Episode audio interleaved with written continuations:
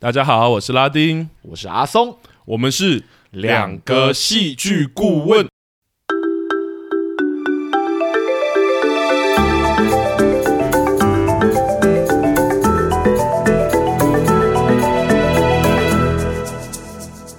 Hello，大家好，欢迎又回到我们节目。嘿、hey,，Hello，大家好久不见。那我们上周刚聊完爱情电影《我吃了那男孩一整年的早餐》，嗨，是的，对。那我们这周呢要来聊哪一部影集呢？我们这一周要来聊一部，就是前一阵子非常非常非常的红，然后我们硬是又错过热度的一部作品。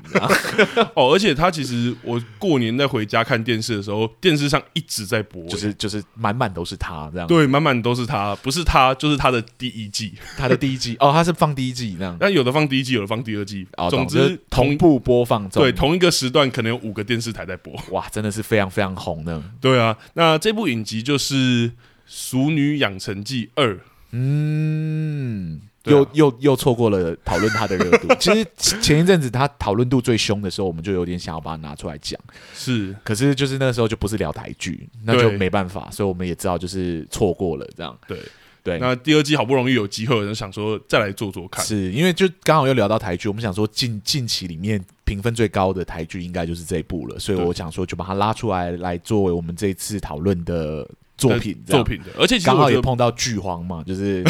台剧荒，现在一瞬间不知道要聊哪一部作品比较好，对对对，观众又不点戏，那我们又怎么办？ 对，好像真的要考古的感觉，对对，就变成我们要去拉一些近期可能评分就比较高的作品，所以我们就拉了这部《熟女养成记二》。对，而且我觉得也蛮特别的，因为这等于是我们第一次有一集单讲第二季。对对对对，之前都是一次讲两季或讲三季这样子。对，所以我们这一次也有一个不一样的挑战。其实我也不知道会怎么样，就纯粹聊他的第二季， 因为他第二季的评价，我若没有记错，就是我在看网络评价的时候，它其实是比第一、嗯、第一季的评价还要高的。哦，其实是真的很高。对对对对对，就是当然两季都不低啦，对两两季都不低，两季都蛮高的。但是他第二季的评价，普遍的人都说哇，就是。第二季的，就是还是这么好看，这样，然后就得非常高的评价，我又更紧张 了。为什么？为什么你会 紧张？没有，只是有时候聊高评价的作品的时候，就会有点担心说会聊不好这件事啊。那我们就给观众打个预防针啊。好，那我来打喽。 是，好了，那我们惯例还是提醒观众一下，说我们的评论虽然我们都很客观的语言，但还是很主观的。对啦，就是我们个人的观点嘛。本来这个节目的特色就是看山不是山的视角到底长什么样子。是、啊，其实你很喜欢，然后我们这。便如果说我们有意见或有想法的话，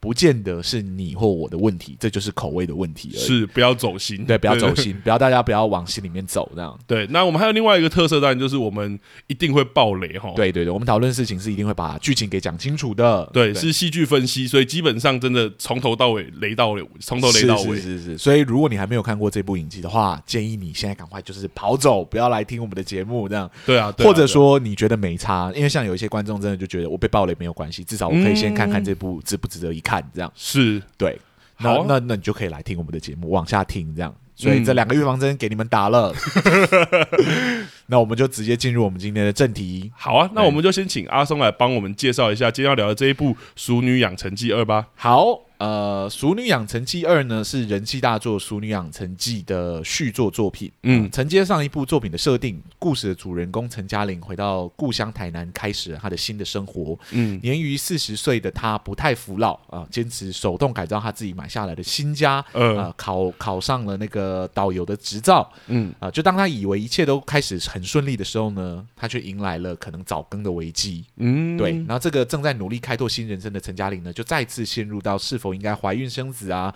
呃结婚啊等、嗯、等等的思索里面，再一次踏上了一段熟女的蜕变旅程之上。嗯，对，基本上这就是第二季的故事。那因为第二季的故事，呃，也有非常非常多的支线哦，超多的，对对对，所以我我自己就觉得，呃。好像简介上没有必要把所有的支线给讲清楚，然 后、哦、那可能也要讲的很 对对，很主轴其实还是扣在就是陈嘉玲这个女生，在她上一季蜕变完之后，这一季又碰到了什么样新的问题，是从此开始去探索就是《熟女养成记》的第二次的要怎么养成，对对对。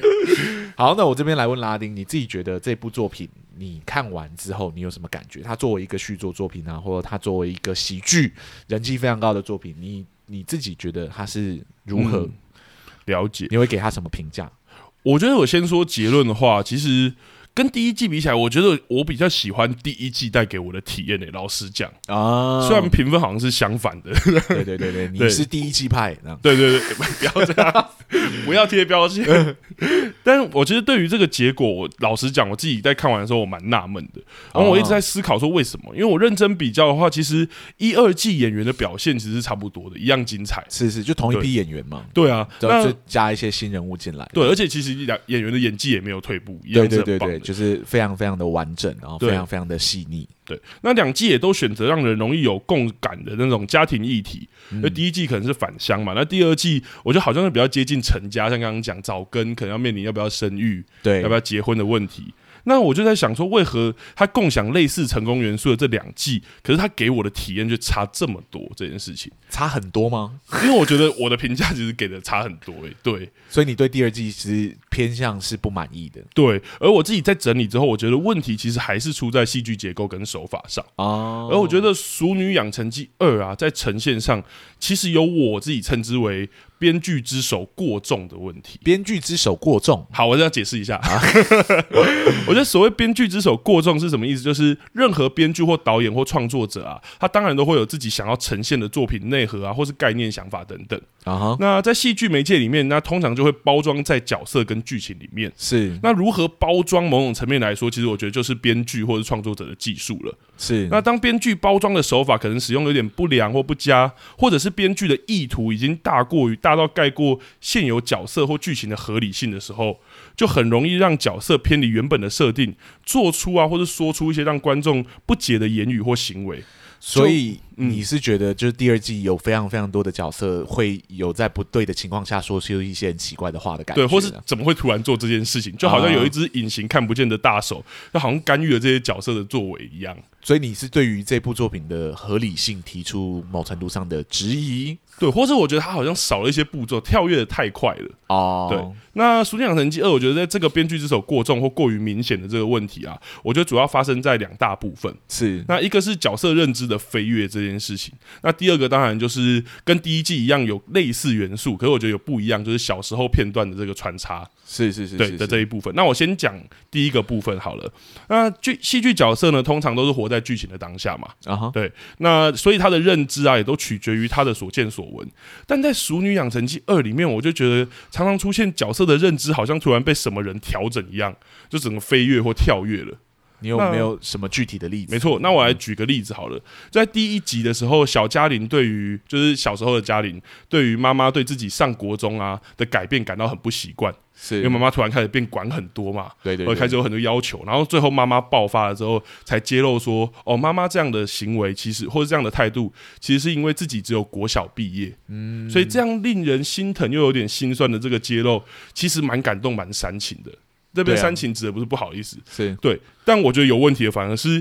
小嘉玲的部分，小嘉玲，小嘉玲有怎么样吗？对，因为小嘉玲从前面的剧情其实就没有对爸妈学历这件事情感到她在意，或者是有特别的感觉啊。那在这一刻，她就表现的好吃，很吃惊。好，也许是因为跟原本自己以为的不一样嘛，因为妈妈前面有跟她说，她骗她说她自己是高职毕业，是所以可能是因为这样。但后面的一场戏，我们却看到小嘉玲跟妈妈就像是没发生冲突一样，坐在一起学习，好像两个人和好了。啊哈，但就不禁让我好奇说，这两个人的互相理解啊或和好，到底是从何而来这件事情？好像有一只看不见的手，突然让嘉玲了解说这件事情的严重性，或者是整体的改变。这这件事情其实是对妈妈来说很重大的。我觉得这好像跟第二季的某一个手法比较有关，就是他好像有刻意去避免讨论某一些事情的过程，对对，他会省略掉那个和解的过程，然后直接跳到结论。对，可是观众在了解这个故事的时候，就是从这一些呃给我过们程看到的片段，对我们的认知就是跟我们看到的片段有关。你不觉得他有可能希望你去脑补一下他们和解的过程吗？就是那个穿插的过程，你没有看到的部分，其实是剧作家希望你透过想象的方式去想象说他们可能有一段对话，然后最后和解了这样。但对我来说，如果真的是以故事本身来说的话，是呃，他他确实有一件冲突，也就是妈妈的行为突然改变，造成家人的不适这件事情。啊哈，但这个冲突的解决，就是其实是我们有时候戏剧的看点嘛，可是却刻意被避免了，然后要我自己去脑补，就好像今天你塑造一个困难或一个怪兽。可今天这个怪兽在故事到一半，然后你突然打败的过程，你直接把它跳过去，是，那我当然会不理解，甚至是我理所当然会好奇或怀疑的部分。所以你自己是觉得你没有被脑补到？对，而且我觉得自然就会有一种某种断裂。我觉得再举一个更明确的例子好了，好，对我看一下你的例子会是什 么？对，就是剧情到中段的时候，就是台风天的时候，妈妈发现自己被丈夫欺骗嘛，对，然后她赶到现场的时候，呃，也就看到爸爸跟就是她的丈夫跟另外一个女人在相拥。是那妈妈心碎这家人就知道这件事，心碎了就跑去找陈嘉玲。而这个时候呢，嘉玲刚跟自己的爱人就是蔡永生大吵了一架，是，对，所以嘉玲看 看打开门之后，发现是竟然是林雨的妈妈，然后她二话不说，马上就给妈她一个大大的拥抱。是，然后妈妈被抱后就哭了出来，之后嘉玲就说：“没事的，有我在这边。啊哈，”那这里的剧情我知道，当然是为了呼应小时候的片段。但当就是小时候妈妈妈有做对嘉玲说一样的话，这个片段，啊哈，但嘉玲看到妈妈台风天不知道为什么突然出现在门口，什么话都没问，就知道要给予拥抱跟一个侍妾的安慰，仿佛她好像早已得知妈妈的遭遇跟心情了。但这件事其实从前面我们就知道说嘉玲其实是不知情的，那她何以一看到妈妈就突然得知这件事呢？就算观察后之后可以知道眼前的人状况可能也许并不好好了，但对于自己平常表现很强势的妈妈，突然在台风天出现在家门口，难道都不会先感到惊讶，或者是随口的关心或询问吗？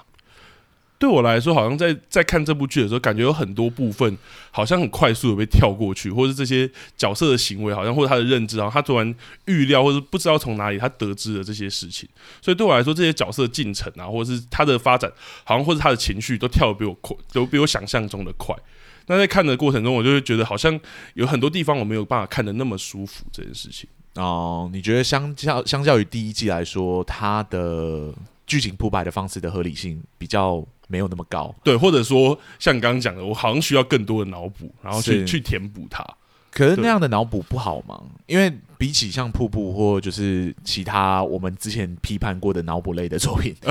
我觉得他这一部分要我做的脑补并没有到那么辛苦啊。就是你可能稍微去理解、同理一下陈嘉玲看到妈妈在雨中的第一个感觉，会是想要先安抚她，感觉她情绪非常的崩溃，懂然后有什么问题之后再问这样子。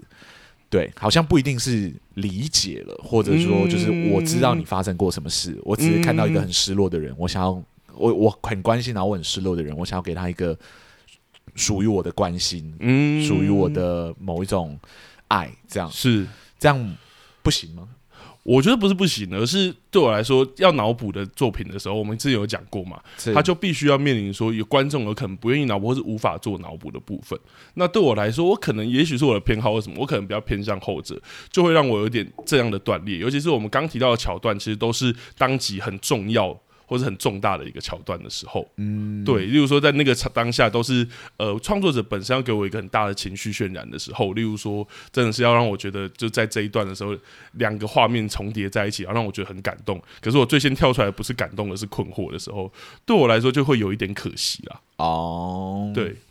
好吧，所以我才说，我觉得编剧之手的问题就是刚刚讲的，好像他有点太明确，他要让我看什么了。是可是如果整体故事可以铺排更顺一点，我可能有有有办法可以更进入编剧想要创造的那个世界或营造的那个情感里。懂。可能对这是你个人偏好的问题，因为我个人其实没有到那么不适感，嗯因为我有发现他这一季里面有比较，有很多这样的，对，他有比较刻意的在做留白这个手法，是，，对，就是他有刻意的不把一些该讲的话给讲清楚，然后嗯或者该呈现的片段给呈现出来，是，但我不至于因为这样子而看不下去，或者我觉得它就变成是一个很大的瑕疵。但我确哦实觉得承接着第一季的节奏来说，它第二季的变化其实是比第一季大的。当然，当然，，对，因为第一季比较没有出现这么大的留白状况。嗯对，所以你如果说你是承接着第一季的节奏进入到第二季的话，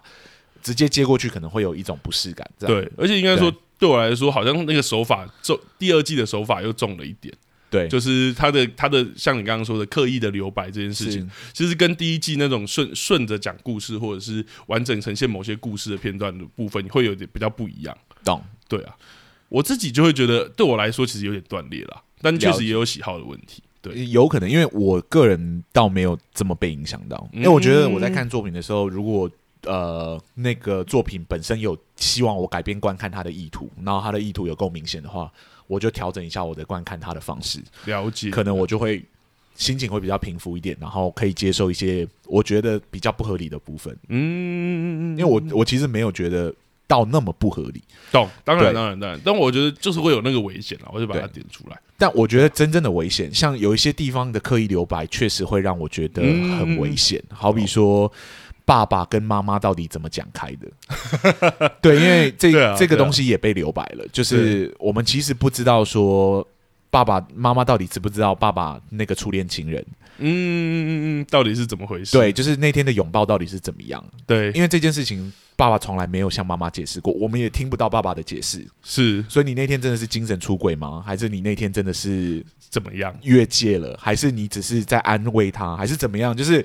那一段的拥抱，我们看到的是跟妈妈一样的视角，就是这爸爸拥抱了一个女生，嗯，对，然后又把三十万给了那个女生。懂我那一瞬间，我又觉得在这里的留白就会让我觉得很困惑，懂，对，因为我就会想说，你是在跟我说你真的出轨了，还是你没有出 轨？你懂我意思吗？嗯，因为像弟弟，我就知道你真的出轨了嘛。 对对对对对对，对，但对啊爸爸那边我是模糊的，我不知道你是出轨还是你没有出轨。嗯对，所以他出不出轨这件事情，对于编剧来说是希望我脑补的吗？因为我现在的脑补是他是出轨的哦，嗯，这是你要的吗？然后我看不出来这是不是他要的，因为妈妈最后就选择原谅。是对，那这个就是脑补的危险嘛，因为你脑补，我不一定会脑补你要我脑补的资讯，是啊，脑是补啊就是依据我的个人的性格去决定我要脑补什么资讯。我看得出来你要我脑补了，你要留白这一段，你不讲清楚这一段，那我就进行脑补。但我的脑补就是他出轨了。嗯，而这件事情就让我说，那你你跟你老婆怎么和解？ 对啊，那你无论讲什么，这件事情没有被讲开的时候，我都会觉得妈妈就应该离婚了。为什么她要忍忍辱负重的，就是跟这个男生继续走下去？如果她已经精神出轨，或者她甚至某程度上已经为肢体的出轨，就是有有实际的懂，他接已经有触。实际啊行为了，对，有实际行为的出轨了，那妈妈为什么选择原谅？这是在讲这个时代的女性必须忍下来的不，事情 吗？这太危险了，你懂我的意思吗？ 懂懂懂，所以我就懂，说，这个就是确实留白有留白的危险在，对啊，对但它的危险当然不像我们在讲瀑布那时候一样，就是我可能会脑补真的完全跟你想象完全不一样的东西嗯的那个情况下，我觉得我感觉得到他可能要我脑补什么，哦，对，，就是《熟女你养觉成得这是记相对清楚这件对，事情，就是很多段的空白我可以理解，但对，也有很多的空白是我不理解的，懂，对懂。那但我觉得这个真的就很看欸的、因为像我刚刚讲的例子，我就会觉得那那边的留白我也没有办法理解。像像那个一开始就是、嗯就是那一段和好那件事，其实对我来说反而是很重要，因为好像两个女女生女人的话题这件事情有没有办法被女女儿听懂，或者是怎么化解这一个妈妈对她态度的改变这件事情。那边我还好，对，因为那边我就会觉得女儿就是被感动到了嘛，就是听到妈哦妈可能国小没有那个，就是读到国小，然后妈妈也讲得很清楚，就是说我就是希望你不要像我一样，所以我才希望你好好读书。呃，我觉得那边他就已经有点围讲开了，女懂女儿也没有那么大的反抗了，嗯所以中间再发生聊什么事情，我觉得就还好。你要嗯留白这段，我可以接受。但那个爸爸那段，我是完全不能接受。 爸爸那段，我就说你要讲开啊，你你不能留留白留成这样啊。懂没有一个女生可以，没有一个女生应该要接受你的这种就是为出轨的行为。嗯对，除非妈妈就是一个逆来顺受的人，但妈妈又不是一个逆来顺受的人，因为她结尾的时候她就不要那个小孩啊，就是。对我们一开始爆雷喽，但是没看过的也要开始思考一下，你要不要继续看下去？因为妈妈就是最后一刻，就是跟家人家里人闹翻，在她年轻的时候，她怀了第三胎的时候，她就决定不要生了第三胎。嗯，所以他其实不是那么逆来顺受的人。那身为老老年的他，又怎么可能轻易的放过老公可能精神出轨或者就是肢体出轨的事情呢？嗯对，那那部分的留白就会就会很对我来。来说产生一定程度的观感障碍，就是我会想说，好像怪怪的，你这个地方好像应该要讲清楚。嗯，对那你不应该要，你不想要讲清楚的地方，我可以放过你；但这个地方你还不想讲清楚的话，我就要开始误会你 了哦。你希望我误会你吗？这样懂你意思。对对对，那这个就是我觉得相对比较危险的留白，嗯，对，因为它它有连贯性跟合理性的问题，对，懂，因为好比你刚刚讲妈妈女儿抱妈妈那一段，我觉得或许第一刻第一个时刻是安慰她，然后后面留白的部分就是他们进到屋里之后，妈妈会把讲把它她讲听，开，当然当然，这当然对对知对道。对所以这个我还可以接受，嗯，对，可是那个爸爸那一段真的是没有解释 的，我就哦，好像不能这么空白哎、你可能要讲清楚。这样懂懂对，然后另外一个当然就是弟弟的出轨，啊，那个我觉得那个也是我想要讲的， 对啊 那太莫名了啦。对，弟弟的出轨也有很多的留白，就是我其实不太呃 理解，，我觉得已经那个已经是叫留白还是空白？他就是没有要解释他为什么会没有很喜欢去英国这件事 情。是对，好比说他为什么没有跟那个男生一起出国，他而是跑来有英他国有讲，但是就是他还是留了很多白啦。没有啊？他没有讲啊，他讲了他什么？他有讲，他就说，因为他想到可以跟家里相处的时间更少了这件事情。可是他已经接受他的求婚了，那个对话是在前面嘛？你懂对，我的可意思是吗？他也是犹豫说他要不要去英国这件事啊。是，可是你对你已经接受他的求婚，你让他戒指戴在你手上，嗯，你这个时刻的你好像已经做了一个选对择你，但你你后也来为什么你也又嗯跟他说你愿意陪他去英国，你行李也收理、收拾好了，你也让全全家人都知道你准备要去英国，可是在最后一刻你选择反悔，你不去了。嗯我的问题就是什么？What happened？对，啊就是你你你发生什么事是你在。接受他的求婚之前，是你没有思考过的，你懂我的意思吗？嗯就是我我看到你其实已经跟你姐姐聊天，思考过这件事情，对嗯然后下一个画面就是男、男朋友跟你求婚的时候，你答应了，对你做决定了，对，嗯至少你没有回绝。是对，那你的犹豫究竟是从何而在起？懂对，什么事情发生？这过程中让你忽然间又犹豫又动摇了，这件事情好像没有看到，好像用留白的方式，就让我觉得他最后的选择就是他没有要跟他去。嗯，但我就会好奇说，发生了什么事？怎么会在最后一刻的时候你又不去了？这样对，我觉得这真的就是留白会产生的一个风险啦。是因为就像刚刚那个点，我反而有点可以过，因为中间发生的他担心爸爸，然后中间当然发生了爸爸心脏的问题啊，或者是呃住院的问题这件事情。是，但当然，我也同意阿松说的，他确实呃好像没有交代清楚，但对我来说好像又可以因为这样可以了解。可是我觉得留白的风险有时候就存在在这里，是尤其是我觉得他跟第一季的观看习惯很不一样的时候，对他的观看方式是真的要彻底改变的。对，然后对在第二季的时候，我在看的故事的时候，尤其是第一集就开始使用这个手法的时候，我会真的有一种，呃、就是很、啊很多地方有点不适，对。对，又又需要一个过渡期了。对对，以至于我觉得，也许就是有时候我们会讲编剧之手过重这件事情，它其实也许不是一个那么明确的问题，而是它是一个现象。但它造成的问题就是我刚刚说，我有时候会有点断裂，或有时候我会有点质疑它的合理性。那那我就觉得会有点可惜了，因为明明原本可以很享受呢，就像刚刚讲一开始那一段，就是妈妈揭露说她国小没有国小国小毕业而已那件事是情。是其实我觉得我应该是很感动的，可我马上好像就有一种啊跳出来另外一个脑袋，有对可能是第一集啊，你可能还在习惯它，是是啊搞不好你是再回去看一次，你就会觉得还可以接受。有可能对、因啊，为我在看的时候，我我那一段真的觉得还好，嗯对，反正是我觉得有一些片段留白真的不是最有啦，好有的一处理些真的 是对好比啊，他出轨，我还是没有啊，我觉得还有另外一个可以讲啊，像是弟弟的感情这件事对对情，对也是一个很奇怪的留白啊。就有一个很大的，就是忽然间爱上对方的过程。对，因为弟弟后来就是有一个情人嘛，这也可以直接说，就是弟弟有一个对情人，然后他因为这个情，原本就是幼子，就是跟这个角色原本已经接到接受他的求婚，也答应要去英国了。可是，在决定不去的过程中，他突然爱上了另外一个人，就是突然有另外一个角色出现，有一是个第三者出现。可是，我觉得这边的留白就是很很奇妙，因为这边的留白基本上好像没有解释说到底这个人他们两个是怎么在怎么互相吸引，然后怎么样这样的。就编剧之手说他们就是互相喜欢，他们就是互相喜对，欢，就给了他们们一个镜头，是两个人互相就是好像快要撞到彼此这样，对然后就爱上了。可是他后面要讨论的主题，我觉得又是很有趣的，因为要讨论说这个角色有没有自己的选择或自己意识的觉醒这件事。是可当我们不知道为什么吸引到他的时候，我觉得我在看后面那个陈佳明这个角色有很多自己的戏或重点的戏的时候，我就真的会有点困惑。感觉荷尔蒙作祟，这样脑补掉，脑补掉，然后 对啊，可是这个脑补就像你说，我就会真的好奇说，你这是真的要我这样脑补吗？就说对他就是一个荷尔蒙突然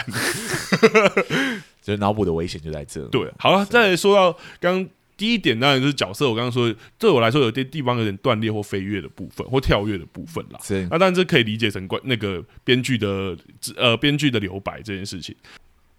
我觉得再来要说第二点，就是这部影集就回忆片段穿插的方式这件事情，是其实跟第一季很像，因为一样好像都有一个，尤其第二季，我觉得那个现实成年家庭那一条线更更明确，就好像真的好像才它才是主线。对哎，他真的发生很多事，甚至有一些就是除了嘉玲之外的角色，好像重要性也变很高这件事情。啊哈，对，但在回回忆的部分的话，我觉得它反而变变得比第一季来的没有规则，或者是或者说有点呃穿插的方式更更该怎么说随意吗？或者是像刚刚讲，它也有很多留白的部分。在第一季更几乎破碎一点。对，更破嗯碎一点。在第一季，几乎所有的回忆穿插方式，它串起来都还是有一个故事，完整故事的。所以我们之前才会说，第一季好像会有点分不清楚，说到底哪一个是主线这件事。是但在第二季也因为回忆这件事打打乱了，或者是它变得有点失忆或破碎化这件事情，我们更确定说，哦，成年家庭线是主线，是然后回忆好像才是这个失忆的包装或者失忆的这辅件助线事情。嘛，就像我对辅助我之前聊第一季的时候就有聊到说，就是我觉得它的目的就是要让回忆变成是一种推动主线现实生活中主线的一种共鸣啊，或者就是对对变成是一个辅助的元素，不是另外一条主线。对，可是我觉得在这个，这也是我觉得的，我应该说这就是我觉得问题的 原因所在了。哦对，，因为我觉得这个失忆化跟破碎化，其实在这一个故事里面有蛮多集，有些集数我会真的有点不太确定，它到底跟主线的推动或帮忙会是什么，你说是什么样的关系吗？对，是什么样的关系？对因，我个人觉得是应该是偏向共鸣这样子，就是哦我借由看小时候的故事，然后再去看嘉玲长大之后的一些选择等等之类，对好像又是她在寻回一些初心的过程，回对，忆因到为一些这事样情，这样感觉起来，它比较可能比较偏向是间接的，也就是这不是直接是他的回忆，就不是可是她好在想了，对，而是啊对对好像是一个并置这件事情。对，就是哦，我同时演她的小时候，我也同时演她的长大线这样，然后这对两个故事在。第二季里面好像是互相呼应，这样对就是哎，我在演同样的主题，类似的主题，好，比如说哦，我前面在讲出金，后面就讲嗯早更，这样对对对对对，就是就是互相呼好像有一应种的互相呼应这件对事对情。对，可是好看像到不后是直接的影响，对，不可是看到后面的时候，我其实就开始有一点困惑，说，诶，真的只是间接吗？因为就像我们刚刚讲的那一个，就是讲同样一句话，就是呃，嘉玲在下雨天、在台风天拥抱妈妈的那一场戏，是因为她的那个回忆片段刚好是嘉玲就是在坐公小时候坐公车被性骚扰的故事，是而最后妈妈也是拥抱她，然后对她说的那一句话。是可是嘉玲在最在这一场戏的最后也是拥抱妈妈，然后呃，反而是换成嘉玲拥抱妈妈，而且说的台词是一模一样的。懂？其实从这一开始我就开始有一点模糊的感觉，我想说，所以他真的是直接或间接，但是。如果是间接的话，那当然这个直接说这句台词，好像就真的需要说好，可能他们就是这样的说话习惯。好啦，我就是给他脑补过这样，他就是母母亲教子有教女有方啊， 对对，有样学样，还埋藏已久的回忆之中，对好像有这个基因在呢。对。可是到了越后面，尤其到最后一集的时候，我就真的会有很大的困惑了。哦，所以你觉得他到越到后面的时候，就越容易产生困惑？对，甚至我会真的觉得，好像其实它是有直接影响的吗？这样，我会真的好像觉得直说，接甚影至它响是有回你忆说哪一的段？对，也就是说结尾的时候，嘉玲在临盆的时候，就是她在生产的时然候，后嗯哦临盆怎么样？对，然后她突然就是在决定说谁要进去，大家都很想要跟陪伴她生产的那个过对，程就。很荒谬的，对他的大家老在抢着要进去，但对只能对一味对去陪这样。对她的老公啊，还是她的她的爸爸、啊，还是她的弟弟，大家都很想要进去这样。是，但是这时候，嘉玲突然就很坚决的说，就是很很肯定的说，她就是要找她的妈妈来陪伴她。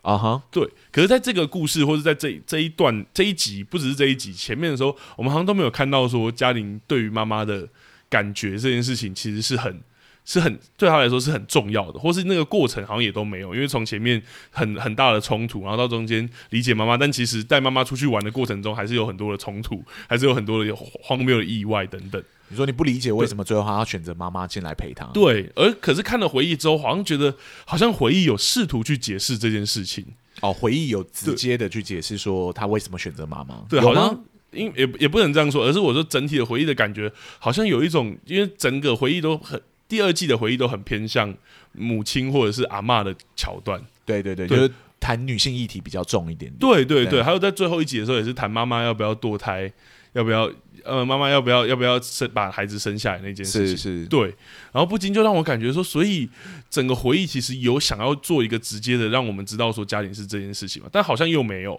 但如果没有的话，我对于这个结局这件事情，我好像真的就会觉得很困惑。我自己啦，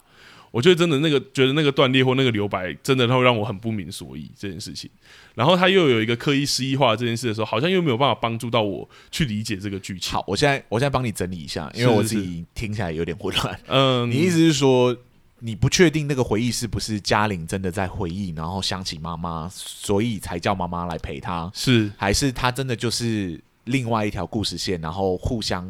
共鸣、互相呼应而已？对对对对，并不是嘉玲真的在思考这样。对然后对你来说，不论是哪一个，其实都有问题。对对对，因为前面的是没有这个，呃，前面的是说，如果如果他是有想到他是一个回忆的话，又好像看不出来嘉对玲真的是看不出来为什么是回忆，或者对是有嘉回忆玲的线索这对样。嘉玲这个时候怎么会想起这件事情？这对样，对对，那如果他是间接共鸣的话，嗯就会想说，那嘉玲为什么此刻要找妈妈来？没错这，样没错。我觉得对我来说，当然像刚刚你那个，我们前面有聊聊到留白的这个手法，但这边你可以用留留白来讲，就也许哦，他这个这一刻他才发现说脑补他他才发现说妈妈很重要或者是什么，前面整理起来。但是我们从他回忆，或者是从前面，或者从这些片段穿，我真的都没有办法很直接感觉到这件事情啊，尤其又是在结尾一个好像应该要，我就说，我觉得他的留白都在一些很重大的时刻，啊、真的就很容易让我自己，也许是我自身，我就真的有点容易跳出来。懂。我发现真的是口味的问题耶，因为我自己到那一幕我倒还好，因为我嗯就懂觉得他想要找妈妈，可能是此刻他忽然意识到妈妈生产的困难，这样，对， 然后最后一刻希望妈妈懂他的痛苦的人，或者是把他生下的妈妈可以陪在他身边，了一解，起陪他度过这个痛苦的回忆。那小时候的那个回忆，可能就是一个共鸣而已。嗯对，就是妈妈那个时候不要小孩，然后这个时刻的他，或许 I don't know，就是我其实不太确定他最后对要啊，共这鸣个是我出什么觉得讯息啊嗯我觉得问题的所在啊，因 为就会变成这些讯息，或是你好像要传达给我那个情绪很不很不确定，还是说可能我们猜一下嘛，对不好嗯对？他既然要我们做留白脑补，我们就陪他玩一下， 是就有可能是说哦，呃，这个小孩妈妈选择不生的小孩，现在变成嘉玲的小孩了呢？我觉得这个就有点过分蓝色窗帘 了。开始胡乱猜好，的，但我觉得说回来，这就是我觉得是我在观赏第二季的时候，很常会有了这个问题啦，就是我真的会很常，好像突没有然嘛又跳出来，妈妈，我妈妈就是因为知道生的两胎很痛苦，所以她选择不生嘛。对对，然后这个时刻的她才可以更理解嘉玲生小孩的痛苦嘛。对，嗯所以才会找妈妈进来嘛。这样子，这样合理吗？那洪玉轩也生过小孩，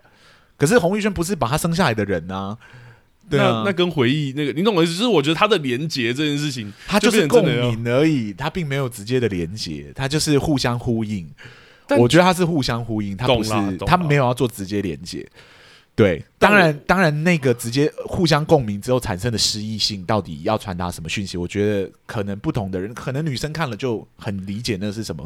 什么懂状态，这样当然，当然，对我觉得这一定啊，这这种主观，尤其这种脑补类作品，我们之前就有聊过了。对啊，对啊，他一定很看自己的经验或者什么。对我觉得跟自身的经验一定有绝对的关系。当然，当对然，，那我们可能很难很难去想象妈妈生小孩或女性生小孩的过程，所以我们在在思考这个过程的时候是偏理性的。是对，是，这一定的，对这对一定对的。对，但我就，所以我才说说，我就会觉得，对我来讲，我自己在观赏上，我就会有点有有一点可惜啦。好，如果可以，以让我也感受到，那不是代表这个作品可以更更成功，但是他也许没有要做这件事情。对，这我觉觉得得他就是在做共鸣而已。哦可当然是懂当我然确实同意说，那个共鸣主要要传递什么讯息，我好像一瞬间会读不太出来。对啊，对啊，对，只是那个读不太出来，好像就是因为他好像只做了共鸣，然后那个留白就好像回到那个我们刚刚在讨论留白的过程，嗯就留白留给观众的时候，观众要 catch 到那颗球，对才才留白才有意义。对对，你要去能去填补那个想象才有意义，但到那个时刻的时候，好像有可能会产生断裂。或有可能你就是硬要让它过，就是你、嗯就是只能接受说哦，这中间有个留白，然后我们接受了，我们才能往下看这样。对，因为我在那边我看到那一段的时候，我倒还好，我没有到特别的不适应。嗯，对嗯可是确实逻辑上来说，我确实会一瞬间不知道说为什么要呈现这个小孩的片段给我看，因为嗯我觉得回忆在第一季的使用方式是我比较能同理的，就是嗯嗯嗯他正在搜寻那个被他遗失掉的回忆。第我觉得第一季相对清楚非对常多，对对而且他我们有他讲，到台北之后生存等等之类，好像已经失去他原本的样貌，嗯所以再回到故乡的时候，还有满满的回忆涌到他的心头，然后慢慢的搜搜寻那个原本的自己，嗯然后找到他的形象，然后在这些回忆的过程中找到了嘉玲原本的样子，嗯，那个不不就是嗯不受拘束，然后自由自在生活的样子。可是到第二季的时候，我就有点看不懂了。嗯对，，就是他回忆的使用，好像好像在讲说这个女孩。就是我我使用她的目的好像就不那么明显，因为她其实已经找到自己了嘛。嗯，对，那他这个时刻为什么还要再做这一层的共鸣？就是去所做以我觉得一这层的就呼应真的就是看脑补了啦。因为如果要对脑补也可以啊，因为其实还是感感觉得到，因为到中间这个角色混乱了嘛。对啊，所以他好，也许在这个可是回忆过程中混乱可吗？对啊，可是他的混对啊乱在思考这些小时候的过往的时候，其实没有帮助他理理清那个混乱啊，你懂我的意思吗？对啊就是好像这个共鸣好像没有真的让嘉玲好像去思考说他小时候曾经是怎么做选择的，这一刻的他就知道怎么做选择。对啊，更何况这次的回忆其实大部分是很聚焦，不是在嘉玲的视野上，还有很多是只有爸爸跟妈妈在讨论事情，或爷爷跟奶奶在讨论事情的过程。嘉玲其实是不在场的，嗯，对，所以它就变成是一个纯粹的，好像是小时候的片段这样。嗯对，然后就相对而言，它就变得是好像讯息很强，对嗯呃，但不是很确定它跟《淑女养成记》的关系到底是什么。懂。他好对像议议题性，或者是他有想要对对指对，涉一很个什么，很像在写，互就利是哦，这一集我要聊早更，然后我我对应上的就是处境出境，对这样对对对我这一集要讲生育，我是对对应到的就是堕胎等等之类的。我这一集就讲就是妈妈保护女儿，然后嗯、女儿保护妈妈，另外一边就是妈妈保护女儿。对对对对对对，所以我觉得它变得好像是目的性大过于它的就是诗意性，对，嗯就是我就是刻意要在这个地方谈这件事情。对对，那我觉得那个刻意感有点危险啊啦。 对，因为有时候我会很跳出，就是我会觉得有点硬，就是好像你就是因为要聊这些女性议题，所以你就你就把它最极端的两方两方拿出来谈，这样对对对。那那个回忆就变成是你谈这些目事情的目的，对对，而而不是说跟第一季一样，它是一个啊、呃好像是小时候的回忆，然后我在搜寻我遗失的过往或我我不存在的过往这懂样子懂。对，然后我在搜寻那个那个过往的过程中，慢慢的找回小时候的自己最真诚的模样。就是对主目的呃，应该说整体终极的那个目的性不一样了。对对对对对对对啊，对啊，对啊，对，我觉得使用的目的好像不太一样，是对，虽然都是共鸣现现代的小时候的呃，现代用小时候的生活去共鸣现代的生活，对对，可是我觉得第二季明显它是它是目的性比较强的，对，它是有刻意要做这件事情的。有有啊，很对就很明显，因为它真的呼应的太明确了。对对对对对啊所以我觉得那到那到那个时刻的时候，就是真的是口味问题了，嗯就是你要么喜欢，你要么不喜欢。对那我自我自己是比较喜欢第一季操作的方式，因为我觉得那个诗意性才真的比较接近诗意性。对对啊，我觉得第二季比较像是议题性强很多，因为第二季对的议题性的并置，可是它又是用类诗意的手法，所以有时候你其实会不知道到底要带去哪里。例如说早更对啊跟出金并置的时候，我觉得就是你讲的那对个编剧之手过重，你好像对对可对以意识到说有编剧刻意要聊件要把这事情两件事呃很明确，对我觉得尤其是就是很明确，编剧把这两件事放在一起讲。是对， 就是我会说，呃，好像真的手蛮重的，因为很明确知道说，哦，好像这个就是编剧把出金的回忆拿回来，放在早更旁边。对对那编剧的手蛮重这件事情，就真的是有人喜欢，有人不喜这欢。我当然，我觉得这个完全就是这样的，对啊。我个人是觉得第一季操作的比较好了。嗯，嗯嗯对嗯嗯嗯，而且我觉得也有一个尴尬啊，就是等一下也可以聊，我们也接下来聊聊这个好了。好，就是是第一季跟第二季观看这件事情，我觉得习惯真的很不一样，啊，尤其像你刚刚说有差回忆的使用手法或者是等等都很不一样。我不知道阿松如果以戏剧顾问的角度来说，换我来问你了，喂，我们这这第一次我这一他妈讲好长这样，我们聊聊太开心 了啊。那换我来问你说，你觉得对于《熟女养成记二》，尤其是我们第一部单聊第二季的故事，你有没有是什么想法或看法或感觉？呃嗯、我们我想一下，我在我们的节目讨论的作品里面。有超过一季以上的，其实有蛮多作品的。对，对，有、嗯有泰剧的《转学来的女孩》，嗯呃，英国的《去差的世界末日》，还有最近准备上映第三季的《华灯初上》。嗯，呃，但我觉得从各个角度来看，《熟女养成记二》呃才是最接近我们一般大众在讲续集的作品。哦嗯，，对，比较符合那个定义。嗯因为它不像是转学来的女孩那样子，是以单元剧的逻辑在运作的作品，它也不像是《去差的世界末日》或《华灯初上》那样，是本来就是以长篇幅的故事在思考的方式书写，这样本来就是要写两三季，所以才才写成这样子。才才写成这样，对对对对对《熟女养成记一》的第一季啊，就是它它是一个具备起承转合，然后有始有终的非常完整的故事。嗯透过十集的内容，我们让我们看到说，一个原本在台北生活、忍辱负重的熟女，嗯如何摆脱一层又一层的假面，最后回到台南寻得初心，最终蜕变为俗女的故事。这样，嗯，那正因为第一季的故事完整度相较于其他作品都高，对，所以那个《俗女养成记》如果要出第二季的话，自然就得重新寻到寻找这个作品的主轴，然后重启一个完整的故事脉络，才有办法完成。是，这也是为什么我会说《淑女二》其实比较符合一部作品续集的定义。对，对，因为虽然它承接着是第一集的设定往下书写的故事，这样，嗯但本质上它其实已经不是同一个故事了，嗯角，色也在踏上一个完全不一样的旅程。嗯，对嗯那书写续集其实都是。就是以一个戏剧顾问角度来 来说的话，就是它是一个非常吃力不讨好的工作哦，对，成功的案例真的是寥寥无几了。对，嗯其一是因为原本的故事的基底一定要够好，你才有书写续集的潜力嘛。嗯但这也就意味着原本的故事的成功会给续集树立起一个非常不好跨越的高墙。没错，更高，对，如果续集没有比原本的故事更精彩，那就很容易被观众质疑写续集的必要性。这样， 是，那其二是续集需要在延续原有的设定或就是原有的故事上去往下书写，对，往这下样发展，对，往下发展这种，然后找到一个新的故事去说，这样嗯，这种新旧并存的限制也很容易。变成绑手绑脚的困扰，真的这很样很多续集就直接把第一集的那个，设定 给对对，改对掉，对或者对给是改怎么掉样等等之对，类，就是创意性很容易被限制啊。是对，那要这样子写的话，也不如直接写一个全新的故事，可能还会简单一些。这样，对，那《熟女二》以一个续集的作品来看呢，它其实对我来说已经算是操作的相当不错了，嗯，喜感依旧满满，然后想探讨的主题以及内容其实也更广泛了一点点。对是，比较不像是第一季那样，就是纯粹寻回初心。它第二季里面明显在谈论很多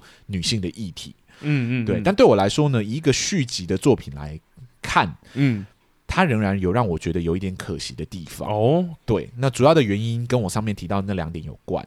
嗯，呃，如果前面有说到的，就是《熟女养成记》的第一季，其实耗费了十集的篇幅，努力的向观众展现台北这个枷锁是如何让人产生依赖，嗯，然后进而逐渐失去自我，对，呃，让人活得有点不踏实也不自在。嗯，对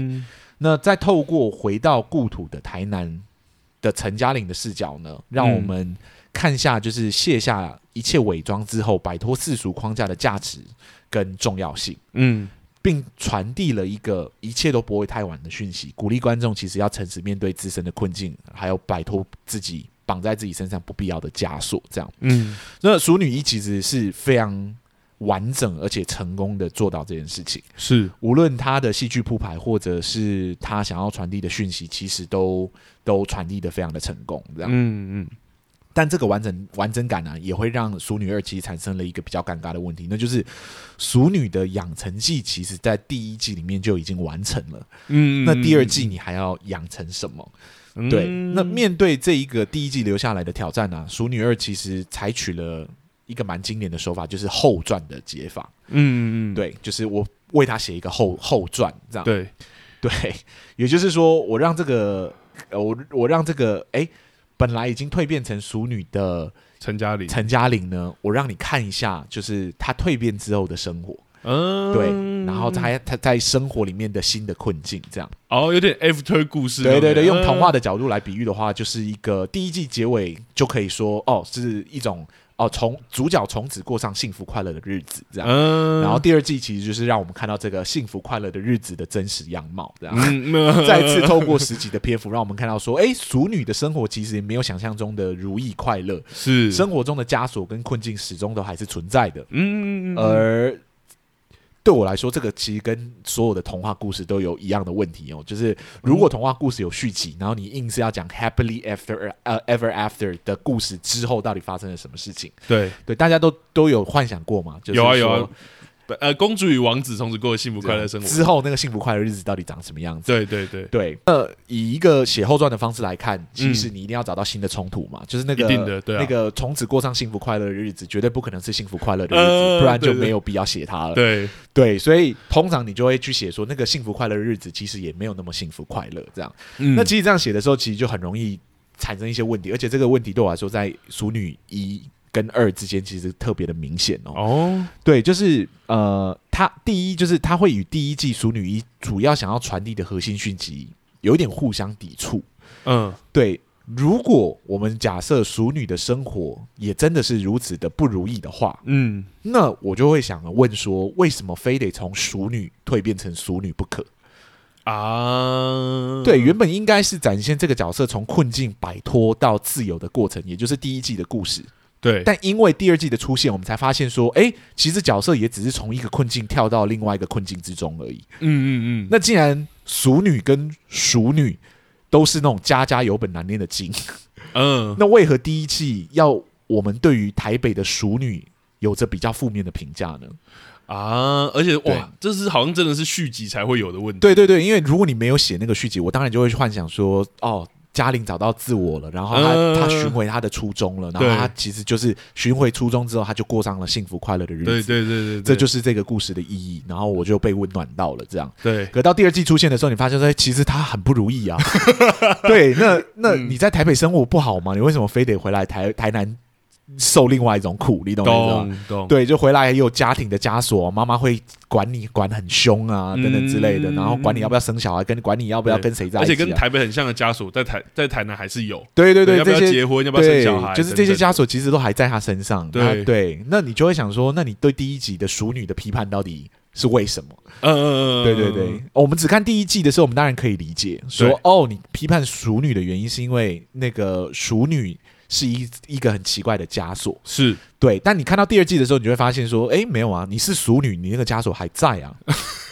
对，所以因为有了第二季，这个问题就浮上台面上来了嘛。嗯对，就是间接带出了熟女其实真的有必要养成这个问题吗？哦，对，，熟女真的有需要被养成吗？嗯，对啊，然后当个熟女，好、我这样一直熟熟会不会？不应该可以啦。对对对对，对，当个熟女好像也没有想象中的糟嘛。懂。对，因为熟女第二季也那么惨，所以熟女好像，哎，对真的有对那么糟吗？真的有那么糟吗？她当时我留在台北生活好像也不会怎么样啊。对，而且尤其是很多主题其实是很相像的枷，像你说的枷锁，像呃工作或是薪水的问题，其实，在台南还是一样有。一样有啊，对啊，对啊然后结婚生子啊等等之类的，无论那个人是不是你爱的人，对对，因为她她原本也很爱她老公啊，是最后看到呃原本也很爱很很爱她的前男友，就是温升豪的角色，对对温森，豪那个角色，可是是因为她的母亲，对对，所对以才造就后面的问题，这样对，对，所以蔡永生就没有一样的问题吗？你很难说啊，这个这个呢嗯真的很难说，就蔡永生有属于蔡永生自己的问题，是啊，是而啊我们确实也看到了，就是他跟蔡永生的问题其实没有比较小。哦，熟对跟熟的那个问题或是优劣，好像在这一季对对就对，变在成这一季里面就被打破了。嗯对，那你你第一二季这样写，你自然就会导致第一季原本那个完整啊有一点点的动摇。这也是我要讲的第二个问题，就是是这样的续作啊，会动摇原本第一季的完整感。嗯对，原本我们以为寻回初心、寻回自我的陈嘉玲就是一个成功被养成的淑女了，嗯但第二季出现，我们才发现说，哦，原来第一季的养成其实没有完成呢、嗯，原本在第一季结尾清楚要自己要什么的陈嘉玲，到第二季的时候才发现，她其实仍然是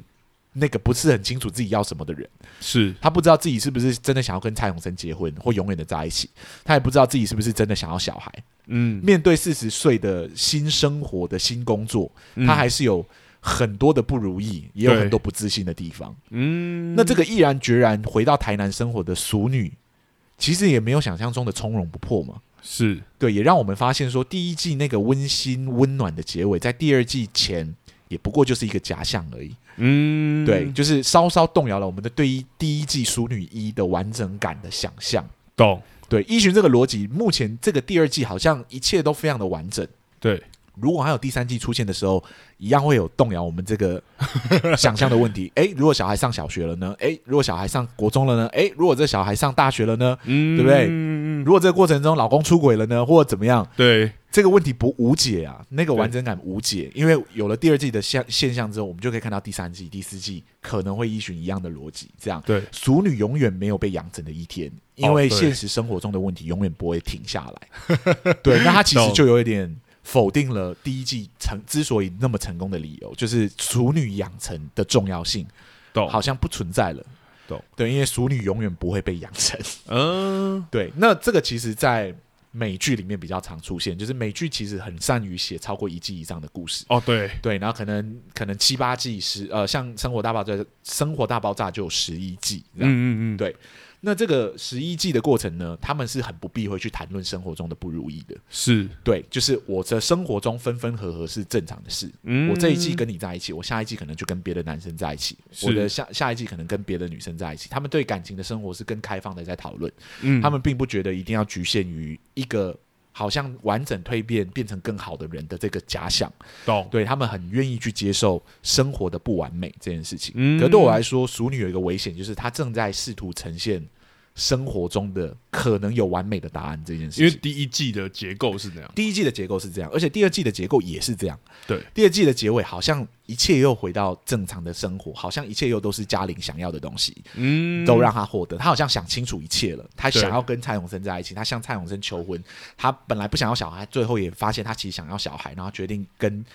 就是帮帮就是要生下这个小孩，要照顾他，要养育他。这样嗯，这个东西只要第三季出现，这个本来应该在第二季非常完美的想象，好像嘉玲都知道她要什么的想象，也可以轻易的被打碎。嗯而，我也觉得这个无限循环下去的可能，也是为什么那个导演很明确就说我不会再拍第三季了。 对，因为对你很明确知道这是永远无解的问题，生活的问题不会被解决。啊这也为什么我们需要童话懂。为什么我们需要戏剧？因为戏剧有结束的时候，是，生活没有。嗯，我们想要看到戏剧结束的那一瞬间是美好的。懂。对，所以应该可以说，其实如果真的是有一些影集啊，或者是任何，还有这样无限的循环，或他真的要讲生活的问题这件事情，其实没有没有不好，对只是问题好像是出在《熟女养成记》，它真的是有一个熟女养成的这个结构里面，所以才出现的好像有点我问本来以为他其实会希望陈嘉玲带带来的是给给很多的女生一种振奋的能量，对是或者给很多的男生也一样。当然了，对，对我也觉就得是振奋的能量，不一定要被绑死在那个枷锁里面。对你对，你是挣脱自由枷锁的能量这件事，对对对，你是自由的，你是自由翱翔在那个环境里面的人，你可以是自由选择你要什么。是，对，可第二季就让我们知道说，那个自由是有代价的。懂，对，就是你以为你现在可以有这么多的自由，但你四十岁就会面临早更的问题。嗯，对你，你你就会面临你薪水低，你可能付不起房贷，你可对能对在台南的生活并不如意等等之类，嗯你可能会面临你碰不到下一个蔡永生嗯的问，题，所以最后还是要跟蔡永生在一起。对，对，但为什么不能是他去找另外一个男生？我我就会想说，如果你要真的呈现这个生活中的不完美或缺失的话，不一定要跟蔡永真在一起啊。他们最后嗯维持这种开放式的关系，我觉得反而更有趣一点。嗯，对，可好像为了是圆满，所以他又又让一切回归圆满。对，而且好像也像对你刚刚讲的，他为这个结构是要这样，而且他也为了避免大家还是有那个第三季，就是永远熟女没有养成完的一天，对，所以我就会想说，那熟女到底会不会被养成？ 懂？熟女养成的最终目标到底是什么？嗯她真的是为了幸福快乐吗？所以熟女就一定不会幸福快乐吗？因为这些东西在第二季出现的时候，对我来说都产生了动摇。嗯，对，就事情已经没有那么绝对了懂。对，不是我跟我爱的男生在一起，我就一定走得下去；不是我想清楚我要什么，我就不会再碰到新的问题。懂？对，而对我来说，这也是第二季带给我的冲击。我、嗯我觉得是不是好坏的问题？懂？对，就是我觉得，既然你要这样子去诉说，就是一个淑女的养成过程的结尾，不见得是如此美好、如此梦幻的，那我就会希望第二季的结尾更有真实感一点。嗯，对其实分手没有什么，懂对你只要不不违背你的初心、哦，所以都。可以。如果熟女的养成真的要像目前呈现这样不完美，你反而会希望说，那结尾也可以继续延续这个不完美。或许它会更贴近这个目前的整个调性嘛，对对整个调或者性想要去探索的方向，这样。嗯懂？对，当然啊，我必须说，《熟女二》其实就是还是一个蛮有趣的作品。从、啊当然从一个作品的续集来看它它其实是成功的。嗯，对，但我我我只是说，我觉得它有一点让我觉得可惜的地方是，它跟第一季的核心理念其实互相在打架。懂懂对懂，，那呃，但这个就是我刚刚讲的续集本来就是一个吃力不讨好的工作。你第一季越成功，你第二季就越难写。而且第一季越完整，有时候真的哦，对对对啊对对，那以目前的完整度来说，我觉得已经是相当难得了。嗯嗯嗯，，对，所以我我其实是包多于贬，嗯，对，只是我们是聊戏剧结构的节目嘛，对啊既还是然要点出来啊嗯既然我们觉得有可以讨论的部分，我们当然就是尽量把它提出，嗯，然后做一个讨论，这样。是好，那那在。呃，我们也聊蛮久了，你还有想要补充说的点吗？可以啊，我觉得刚刚讲这样讲起来，会不会大家会觉得我其实是不喜欢的啊？有可能啦，我们第一季的时候好像就我们在聊第一季的时候，好像就有观众误解，好像我们没有喜欢，懂或者就是我们没有看懂这个作品。好，那不免俗的，我还要来称赞一下，没有 啦，开玩笑。但我觉得这部作品，如果说有想讲，我还真的有想讲，我可以很快的讲，是真的我很喜欢的地方。啊，对，我觉得在在第二季的时候，其实我蛮惊艳《熟女养成记二》中，我觉得他使用了一个反套路的手法这件事情。反套路，对，其实我觉得剧中呃有点大量使用这件事情。那我觉得所谓反套路，其实很简单啊，就是观众对于戏剧作品的发展，通常都会有一个很相像的期待嘛，这很正常。然后有时候是来源于相似类型的或剧情啊，或者是像我们之前讲，有时候是你身处的文化啊或习惯啊，呃其实有点像是我们之前提到的那个戏剧原型。是其实也可以说是套路的一种。那就例如说，我们想象说，哦，这个时候主角跟在这一场戏，他们可能就会吵架，吵架内容会怎么样，或是吵架完可能会分开，或者是哦，现在见面会告白等等的，其实就就有点像是这样。那我觉得《淑女二》在这件事情上面，我觉得她刻意采取反套路这件事情。那其实反套路到现代，其实真的不是什么新鲜的手法了。但我为什么想要特别挑出来讲，其实是因为我觉得它有操作的很好的地方。因为其实反套路虽然看起来很简单，但如果有一个关键是你要反的那个套路的选择，如果你已经把那个要反的那套路那个选择选的很好的话，我觉得反而不只会有达成原本那种反套路的作品可以有的新鲜感，更可以对创作者想要呈现的那个主题产生有更有层次的那种呼应或者是想象。是，对，而我觉得《熟女二》想要选择要反的这个套路呢，呃，选的很好，是因为它正是选择一般的都会电影或是爱情电影的类型。啊都会爱啊情电影的类型，它要反的是这个，所以影集本来就有意要碰触熟女啊跟俗女的这个这个主题，而这里去反一般都会爱情电影，或者像我们之前讲一般都会爱情，可能就是我们对台北爱情的想象的时候，当它反这个套路的时候，我觉得反而更能深化俗这件事的意涵跟跟可以代表的感觉，对我觉得给甚至给人更贴近现实的感受。啊那我很快举一个例子，其实刚好就是一个悲一个喜啊。那悲的部分就是陈嘉玲跟蔡永生在故事里面有分开嘛，那其实就经历了很多混乱之后，终于想通了。陈嘉玲终于想通了，想要去跟蔡永生和好。那他在雨中奔跑，然后到蔡永生的工作的那个防重公司的时候，在脑中还幻想了就是这个场，这个浪漫在雨中重逢的场景。对，那没想到他到了防重公司之后，却发现呃自己其实要淋顶着淋的雨的衣服，然后到公司里面说他要找人。而且他其实甚至也不知道要怎么找到蔡永生，有点尴尬的桥段。然后最后找到蔡永生之后，也没有跟我们想象一样很梦幻，男生看到女生淋雨然后觉得很心疼都没有，反而异常的冷淡。然后最后让陈嘉玲很狼狈、很悲伤的离开。是对，好像就一一反了我们原本对爱情电影这个重逢的想象。是对，那当然还有另外一个是，当重逢之后，两个人重新和好之后很开心，然后男生穿着衬衫跟领带，然后这时候应该要有一个女生揪着男生的领带，应该要有一个很热情的亲吻，然后没想到两两个人模仿电影这样一拉之后，两个人的脸撞得正着。然后而是且就非常的痛，这样，然后两个人就互相在 叫骂对方说你干嘛这样？然后他说我怎么没有想到会会这样？对我觉得这点就是我觉得剧中里面呃很有趣的部分，就是其实在这个选择上，反而真的会让我对于俗啊或俗这件事情想产生一些想象。嗯也许他们真的在俗里面，虽然没有办法像熟女一样，好像很光鲜亮丽，或是很如梦幻的想象，但其实也很快乐，也有他们自己的趣味，也能带来笑料，甚至生活也很有乐趣、很有情趣这件事情。嗯哼哼哼哼大概就是我简单想要讲，我觉得真的还是带给我很多感受的部分了。懂，我也蛮喜欢他反反一些原型和套路的。对啊对啊对啊其实对啊，有一些原型用久了，或者套路用久了，反它其实是一种有趣的做法。对，而且我觉得对有时候反很常用，但是我觉得在这里面，他去挑选那个原要反的原型这件事情，反而跟他主题有呼应。是是是，对是对，对，这个嗯对啊，我我们前面讲，然后花蛮大的篇幅去挑出我们觉得有问题的地方，但是其实它的完整度还是蛮高的啦。有啊，而且对真的还是很多用很享受。我跟是第一季一样，我还是要讲，我觉得找很多很大牌的演员，或者很很有名的线上演员演一些很特别的角色，真的太过 瘾了。对啊，对，所以我我们的当然还是给第二季其实是不错的评价，是但比起我们真的看过一些，我们真的觉得哎。诶瑕疵非常小的，或者就是真的是好比说茶金，或者我们之前聊过的嗯做工的人，我觉得戏剧结构上它还是有它可惜的部分。那是既然它它有可惜的部分，我觉得我们就提出来，对是一个我们这个节目的特色。这样对，而且我觉得他对这一部作品，其实我一开始说紧张也是，我觉得他有点难聊，因为我们有提到第二季，其实他真的有些处理是偏诗意跟留白。对对对对，其实我觉得得真的有一点偏艺术的手法，是而且我那时候跟阿松讲说，我觉得有点像艺术片。